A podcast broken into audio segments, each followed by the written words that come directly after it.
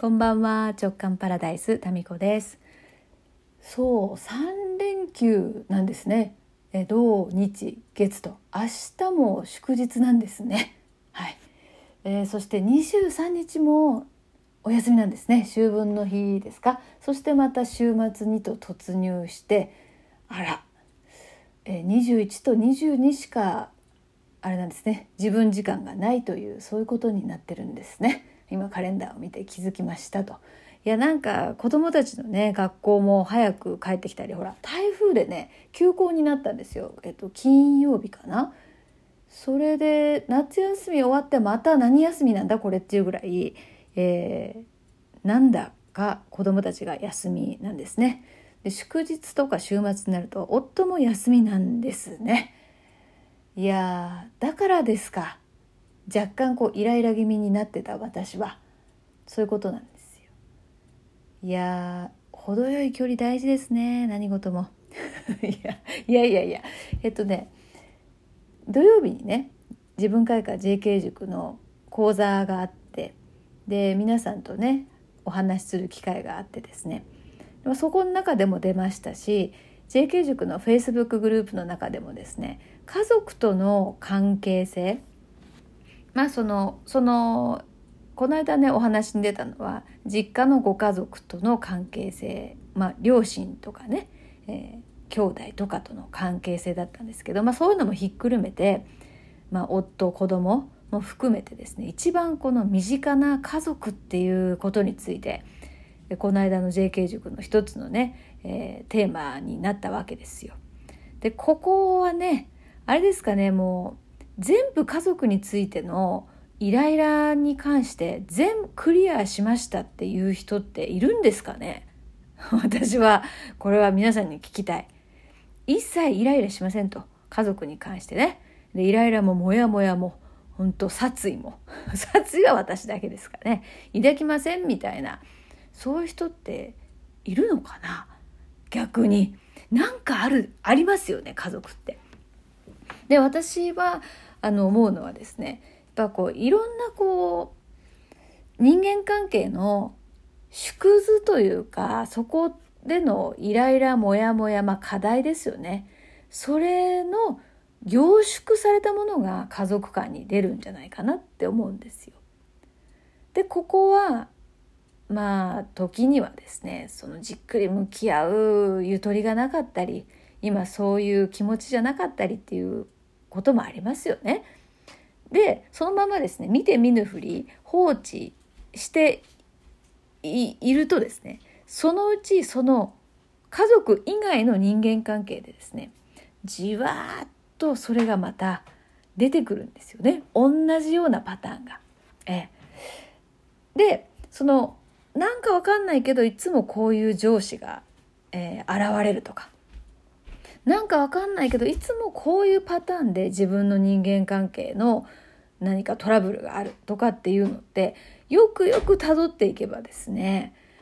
大元はですね家族関係にあったりするんですよね。えこれも自分を顧みてそうですよ。まあ、私はですねもうずっとこう別に隠さず、まあ、隠しきれずですねもう本当にそれねいちいち言わんでもいいやんっていうことをですねついついこうメルマガとかでね長きにわたって、えー、書いてましてもうメルマガも何年ですかねメルマガ10年以上かでブログはもう20年近くですね、えー、最近ちょっとあのブログはもうやめましたけどまあそんなんで、えー、パートナーシップ家族っていうところでいくとねこれにね、まあ、課題が山積みなわけですよ。まあ、今現在ですよ。もうだからやっとこさもうこうやってねまあちょっとずつねクリアにはなってきてるんですけどやっぱりそこにね来るんですね。それでですね、まあ、週末とかこの祝日とかお休みになってくるといるじゃないですかずっと近距離に。ね。いややっぱこう全くイライラしないかと言われればそれはもう真っ赤な嘘になりますわな。イラつく、本当に。いやいやいやいや。いや、だからですね、そこから学びなんですよ。学び。えー、いろんな学びがそこにありますのでそこをですね、えー、見ていけばもう一つその課題が家族間の中でそこかと結局まあそこは自分発見の鏡ですからそうなのかそういうことなのかって気づきがあったらですね、えー、すごくこう人間関係において、まあ、家族以外のね人間関係においてもう同時にもう解決される課題っていうのがね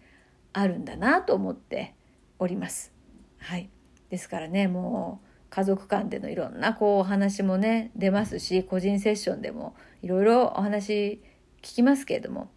みんなそうですみんな。はい、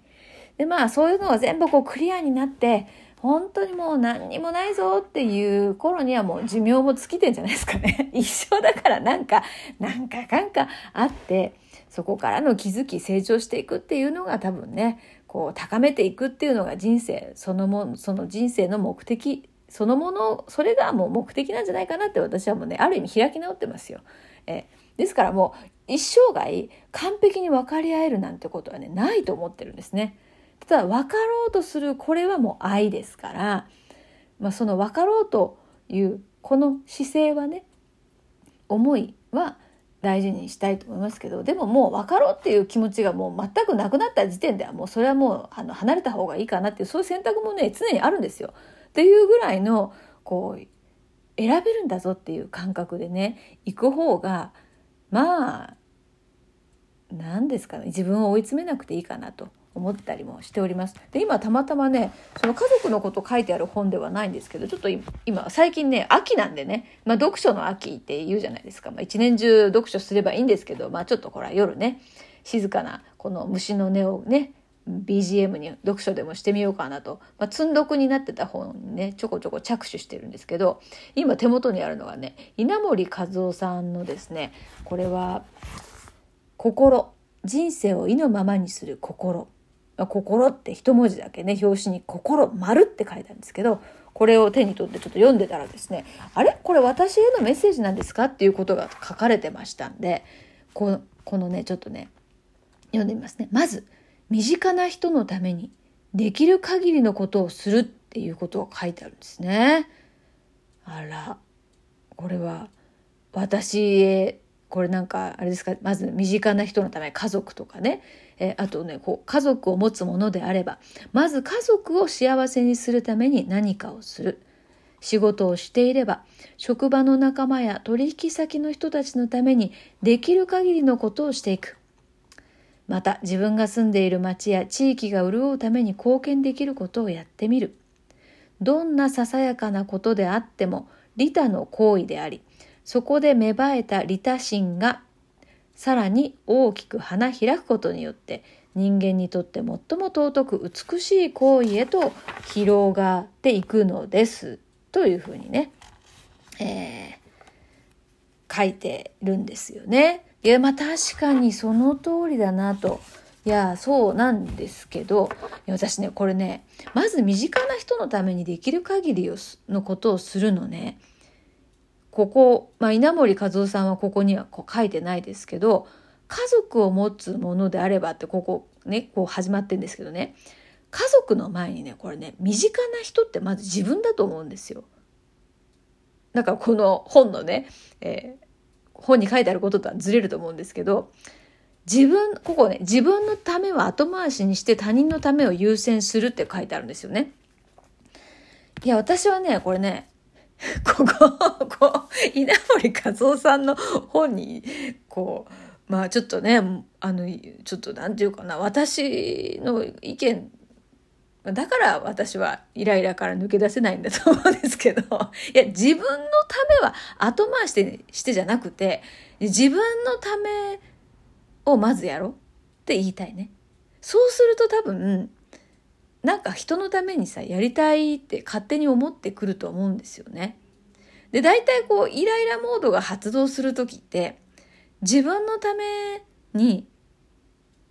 割くエネルギーとか時間がね足りてない時なんですよね。って私は思うんですよ。